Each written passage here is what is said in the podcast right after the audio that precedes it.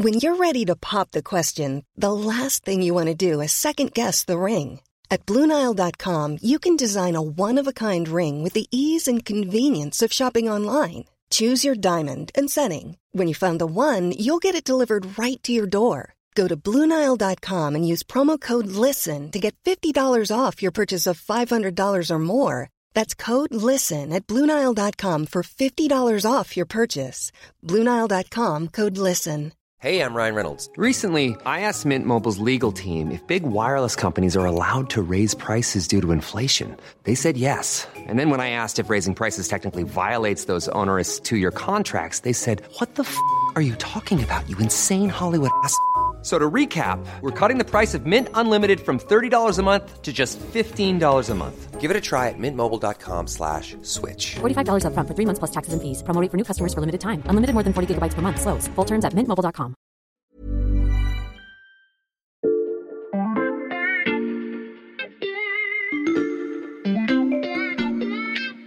Salut, c'est Xavier Yvon. Nous sommes le mercredi 15 février 2023. Bienvenue dans La Loupe, le podcast quotidien de l'Express. Allez, venez, on va écouter l'info de plus près. Je traverse la rédaction, j'ai rendez-vous au service Monde de l'Express avec euh, nos journalistes Clément Dagnès et Axel Gilden. Ils sont au bout de ce couloir. Salut Axel et Clément. Salut. Salut Xavier.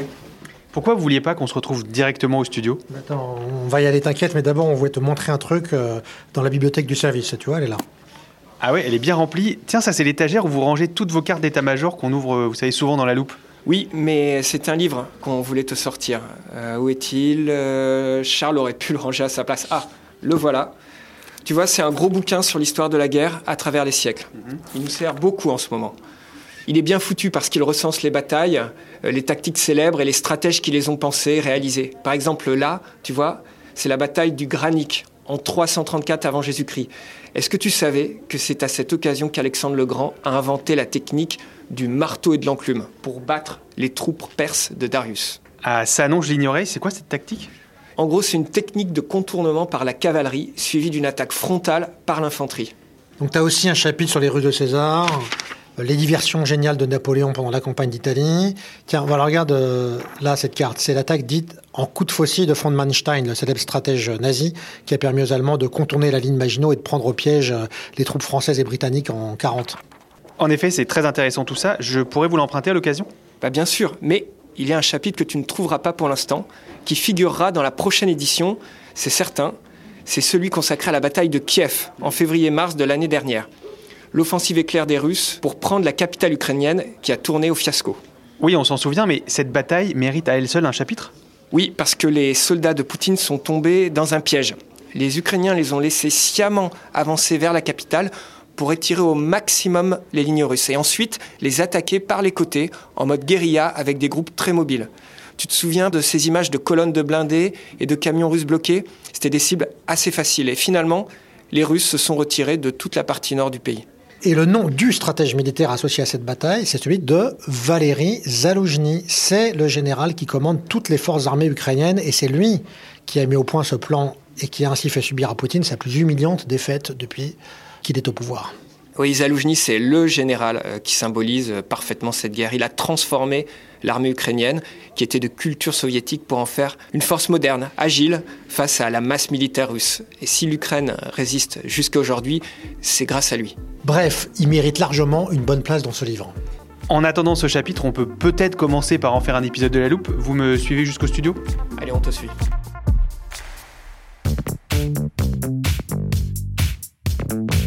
Voilà, on est installé. On va donc ensemble brosser le portrait du général Valéry Zaloujny.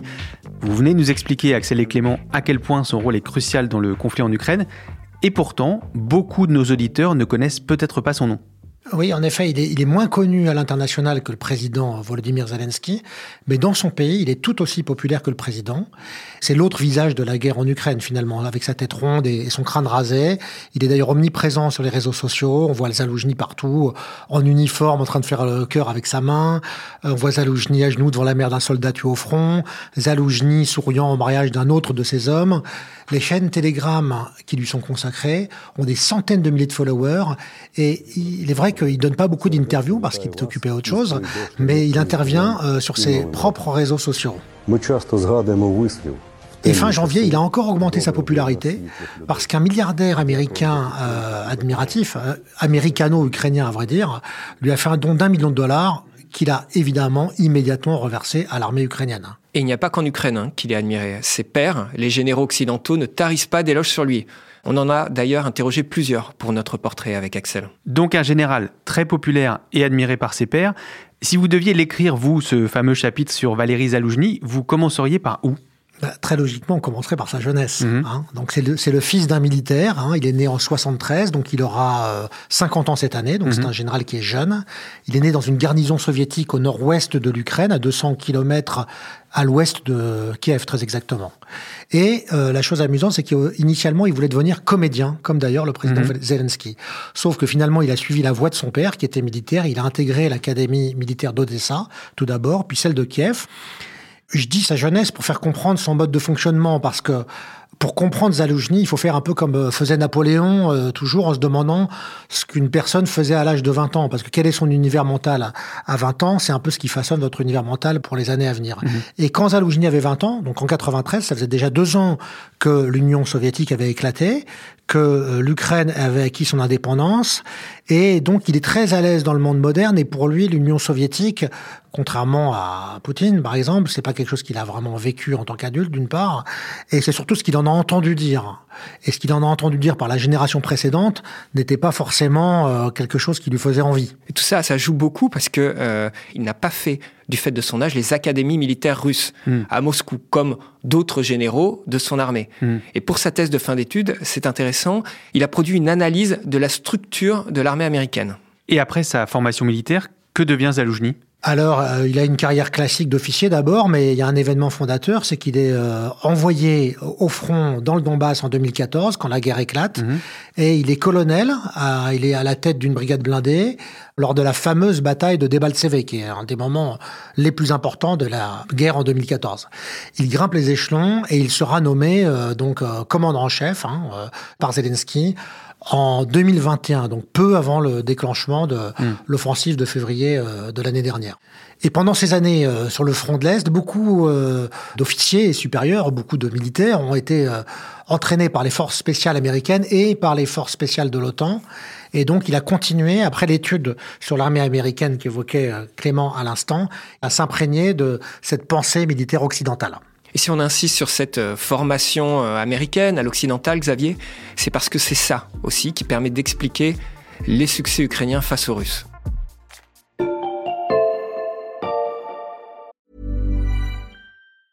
A lot can happen in the next three years. Like a chatbot may be your new best friend. But what won't change? Needing health insurance. United Healthcare Tri Term Medical Plans are available for these changing times Underwritten by Golden Rule Insurance Company, they offer budget-friendly, flexible coverage for people who are in between jobs or missed open enrollment. The plans last nearly three years in some states, with access to a nationwide network of doctors and hospitals. So for whatever tomorrow brings, United Healthcare Tri-Term Medical Plans may be for you. Learn more at uh1.com.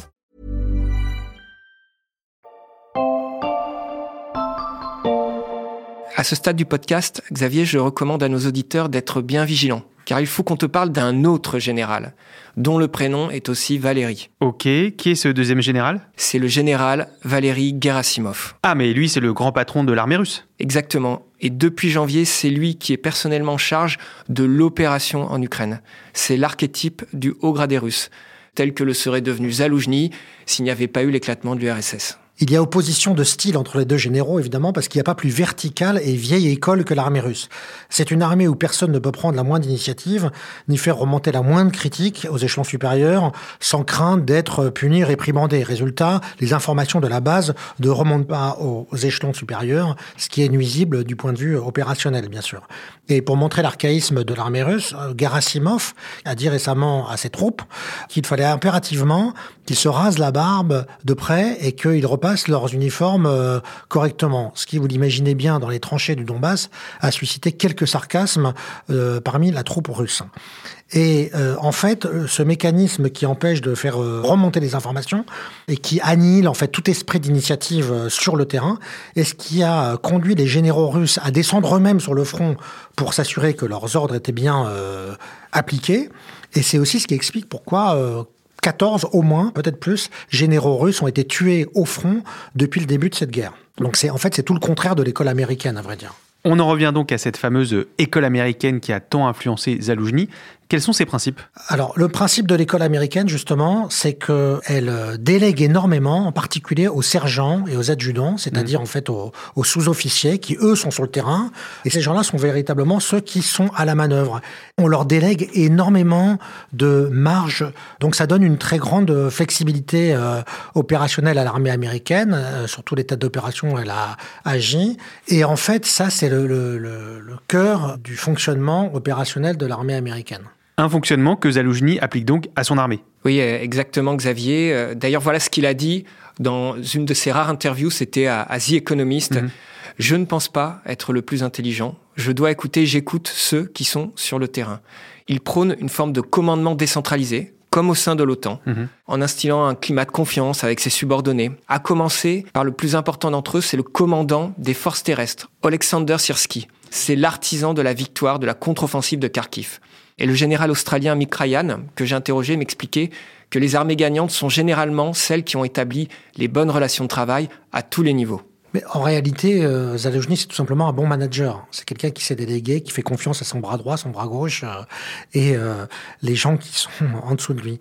Et d'ailleurs, il n'a pas attendu l'invasion russe pour être l'architecte de la modernisation de l'armée ukrainienne. Mhm. hein, ça, ça a commencé il y a huit ans. C'est une armée en fait assez hétéroclite, avec un mélange de matériel soviétique et, et aussi un petit peu de culture soviétique euh, résiduelle, et avec une nouvelle agilité qui vient donc de ce qu'on vient de dire, des États-Unis, de l'OTAN. Et euh, l'un des exemples frappants, c'est que sa première décision en tant que chef d'état-major en 2021, euh, c'est que les soldats stationnés dans le Donbass, qui est en guerre depuis 2014, rappelons-le, n'ont plus besoin de demander l'autorisation de tir pour répondre au feu ennemi. Hein. Mmh. Et donc, en fait, par la suite, il n'a fait que renforcer euh, l'autonomie de ses troupes. On a donc deux généraux au même prénom, mais aux méthodes radicalement différentes. Est-ce que Zaloujny et Gerasimov se connaissent? Alors pas personnellement, Xavier, mmh. Gerasimov est, plus vieux, il a 67 ans contre 50 ans pour Zaloujny, mmh. et il est à la tête de l'armée russe depuis 10 ans. Et Zaloujny, ça ne fait que deux ans, comme on l'a déjà dit. Mmh. Malgré ses victoires, il a néanmoins beaucoup de respect pour Gerasimov. Il se méfie de lui, il sait de quoi il est capable, il a tout lu de lui, il garde même ses livres, sa production écrite dans son bureau.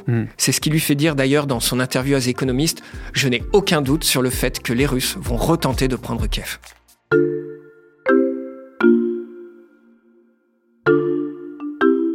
Je ne connaissais pas encore votre grand livre sur la guerre à travers les siècles avant de commencer ce podcast, Axel et Clément, mais j'en avais lu un autre qui m'a été prêté par votre chef de service Charles Aquet. Vous savez qu'il est fan du célèbre stratège chinois Sun Tzu qui a écrit L'art de la guerre, et j'y ai trouvé cette citation, je vous la lis.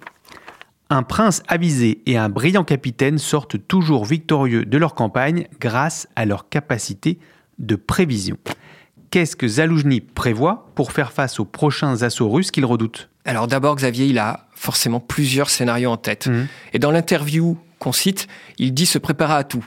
Il considère que la mobilisation russe, eh bien, elle a fonctionné. Mhm. Il a dit même qu'il a bien étudié les deux guerres de Tchétchénie et que c'était la même façon de faire à l'époque, envoyer de la masse et à la fin, la Russie qui gagne. Mhm. Il estime que les Russes préparent encore 200 000 troupes fraîches de l'autre côté de l'Oural comme pendant la Seconde Guerre mondiale et qu'ils ont un réservoir même de 1,2 à 1,5 million d'hommes. On t'a décrit donc un fin stratège, un bon manager. Eh bien, la troisième qualité de Zalojny, c'est qu'il est aussi un planificateur. Euh, donc, tout en menant euh, la guerre au quotidien, il, regarde sur le moyen et sur le long terme pour faire face à différents scénarios. C'est-à-dire? C'est-à-dire que euh, depuis le premier jour, et la mobilisation générale de tous les hommes adultes, il forme ses soldats en permanence. Mm. Et il a fait ses calculs. Il considère qu'il a assez d'hommes à disposition et ce qu'il lui faut surtout, c'est de l'armement. Tu te souviens, je crois, on en avait parlé dans l'épisode mm-hmm. sur les chars léopards. Il veut ainsi 300 tanks. Il sait exactement combien il lui faut aussi de transport de troupes, de munitions. Et pour les obtenir, il compte forcément sur le pouvoir politique. Justement, quelles sont ses relations avec le président Zelensky? Bah, Il a des bonnes relations. Il y a eu cette rumeur selon laquelle euh, Zelensky prenait un petit peu ombrage de la popularité de son général. Mm. En tout cas, euh, Zaloujny fait bien attention, à, en quelque sorte, à rester à sa place et ne pas faire d'ombre au président. Il sait écouter le pouvoir politique et euh, traduire en termes militaires ce que lui demande euh, Zelensky et le gouvernement. Donc ça, c'est, selon le général Paloméros, français que nous avons interviewé, l'une des qualités d'un bon commandant en chef. Mm. Et d'ailleurs, général Paloméros disait qu'il était épaté par l'intelligence de Zaloujny, qui a en quelque sorte le talent de faire tourner plusieurs assiettes en même temps. Il gère le politique, il intègre en permanence du matériel occidental disparate, il prend en compte les exigences des alliés euh, internationaux, et donc il euh, entretient d'excellentes relations avec son entourage, la troupe et le président.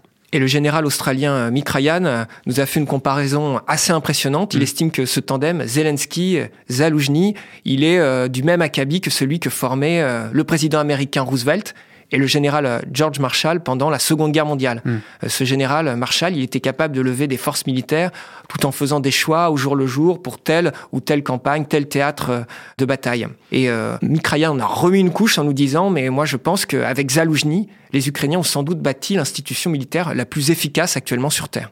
Ça ferait une bonne citation pour le chapitre sur Valéry Zaloujny, le stratège ukrainien. Euh, vous pourriez d'ailleurs même proposer de l'écrire. C'était passionnant. Merci Axel et Clément. Merci Xavier. À bientôt. Clément Daniez et Axel Gilden du service Monde de l'Express. Pour tout comprendre de la guerre en Ukraine, je vous invite vraiment à aller lire leurs articles et leurs analyses sur l'express.fr.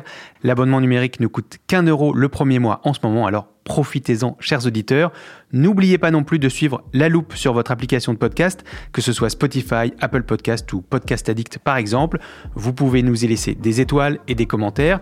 Si vous voulez nous écrire, l'adresse c'est loupe at l'express.fr. Cet épisode a été monté par Mathias Pengili et réalisé par Jules Cro. Retrouvez-nous demain pour passer un nouveau sujet à la loupe.